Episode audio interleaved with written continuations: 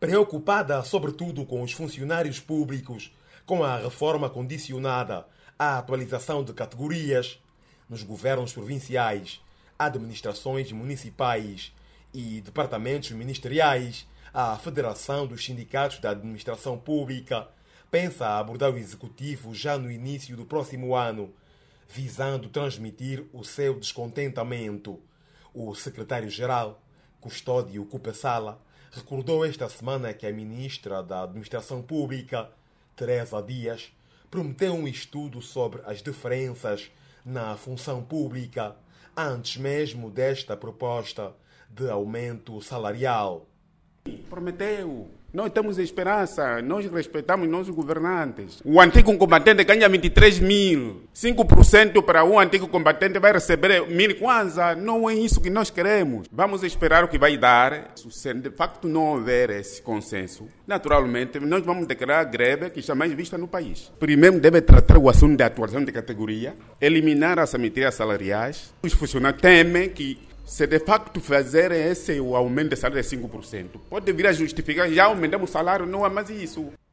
No Ministério da Administração Pública, Trabalho e Segurança Social, procuramos contactar o Diretor Nacional do Trabalho, Antônio Istote, e o Diretor do Gabinete de Comunicação, Julião Neto, mas sem sucesso em ambos os casos.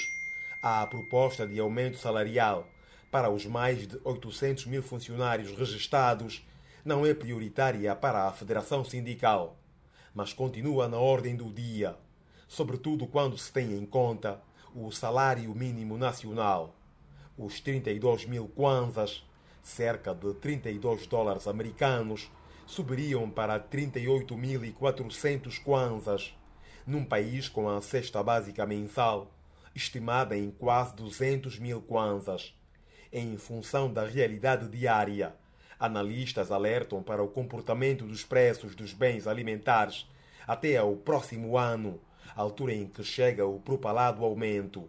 O economista e consultor empresarial Janísio Salomão considera que este é um cenário capaz de diluir ainda mais a percentagem proposta pelo executivo. Nós já estamos desde 2014 com uma perca sucessiva do poder de compra. E esta perca do poder de compra não acompanhou aqui nenhum ajuste salarial. O salário mínimo nacional está aí em volta de 32 mil kwanzas nos dias de hoje. E 32 mil kwanzas não faz face, não faz jus aos custos que nós temos atuais. Aqui estamos a falar é, da função pública, aquelas pessoas que trabalham para o Estado, para a máquina do Estado. Os privados vão continuar com esses salários míseros que têm. 15 mil kwanzas, há quem oferece salário de 10 mil kwanzas. As Zungueiras, uma franja em permanente contacto com as famílias, apresentam o testemunho de que a subida dos preços, quase que diariamente, limita o consumo. Centenas de mulheres vendedoras mantiveram esta semana um encontro com o governador provincial de Benguela, Luiz Nunes. E as coisas subiram. E esta é a curva de quê? Chegamos na praça, você encontra um litro de óleo, 1.800,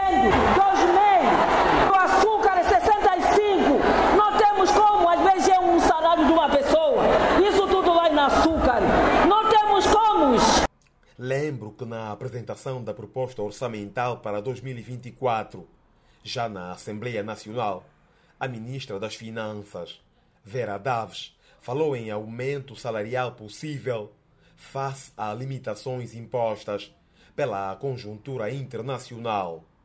João Marcos Bengala, Voz da América.